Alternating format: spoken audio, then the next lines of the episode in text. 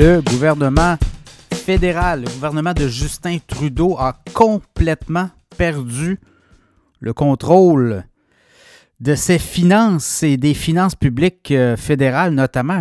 On a eu un énoncé budgétaire cette semaine et là on comprend non pas le désespoir, mais l'ampleur du désastre financier qui se pointe à l'horizon au niveau fédéral. Et c'est surprenant de voir toutes ces dépenses folles euh, que l'on va faire dans les prochaines années, alors que on va mettre sur la dette ces dépenses-là. On va les mettre, euh, c'est des déficits assez importants. Là. On va décortiquer un peu avec vous les prochaines années. Et là, on n'a plus d'horizon. L'an dernier, à pareille date, on avait fait un énoncé budgétaire du côté d'Ottawa et on avait quand même un horizon pour le remboursement de la dette.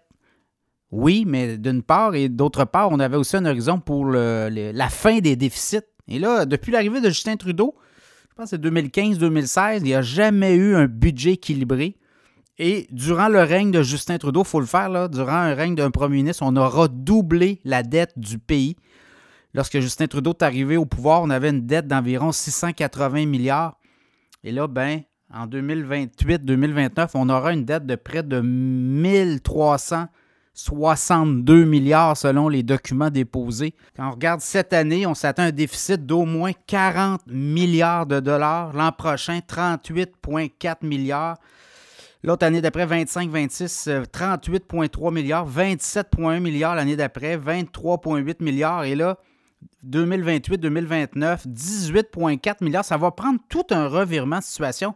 Et là, on regarde les revenus quand même. Les revenus vont continuer d'augmenter. Là, on parle quand même cette année des revenus attendus du gouvernement fédéral, 456 milliards. L'an prochain, 483 milliards. Ça va de même jusqu'en 2028-2029, 573 milliards.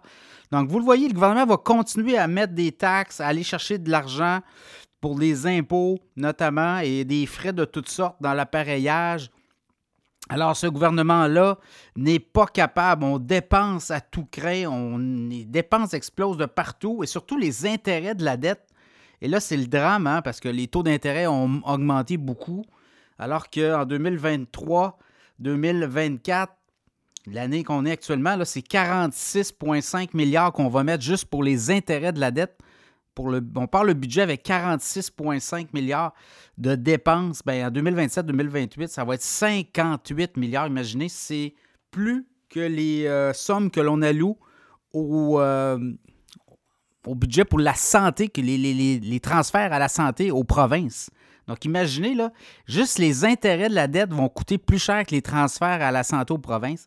Et en 2021-2022, on parlait de 24,9 milliards. Regardez, là.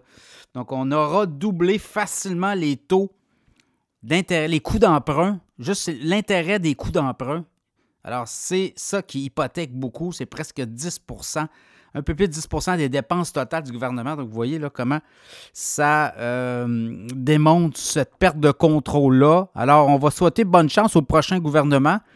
Prochain gouvernement, est-ce que ce sera un gouvernement minoritaire ou majoritaire? Actuellement, le gouvernement de Justin Trudeau, qui gouverne avec le gouvernement du euh, nouveau Parti démocratique, le NPD, doit aussi amener d'autres dépenses qui ne sont pas incluses là, dans ces... Euh, dans ces cadres budgétaires-là, notamment l'assurance médicaments pour tous les Canadiens. On parle d'un programme qui pourrait coûter entre 15 et 20 milliards par année au bas mot. Donc, voyez-vous, là encore des dépenses. Euh, c'est vraiment là, une spirale de dépenses incroyables de ce gouvernement fédéral-là. Il n'est même pas capable de faire le ménage. On n'est pas capable non plus d'imposer une restructuration des dépenses à l'intérieur des ministères. Alors, euh, comme on dit, on va voir, mais pour la suite des choses, ça sera très compliqué au fédéral. Ça devra prendre. Ça va prendre, comme on l'avait vu à l'époque, c'était Jean Chrétien puis Paul Martin qui avait fait un ménage colossal. On avait été pillé aussi dans la banque de, de l'assurance emploi. Est-ce que c'est là qu'on voudrait aller euh, prochain euh, gouvernement euh, qui voudra faire le ménage. Donc, ça va être très difficile de ramener tout ça. Donc, vous voyez, là, même si on dit qu'on est les moins endettés du G7, on continue à dépenser et c'est des dépenses complètement folles. Et là, ben, indirectement, ben, on va avoir un impact. C'est 10% juste pour la dette.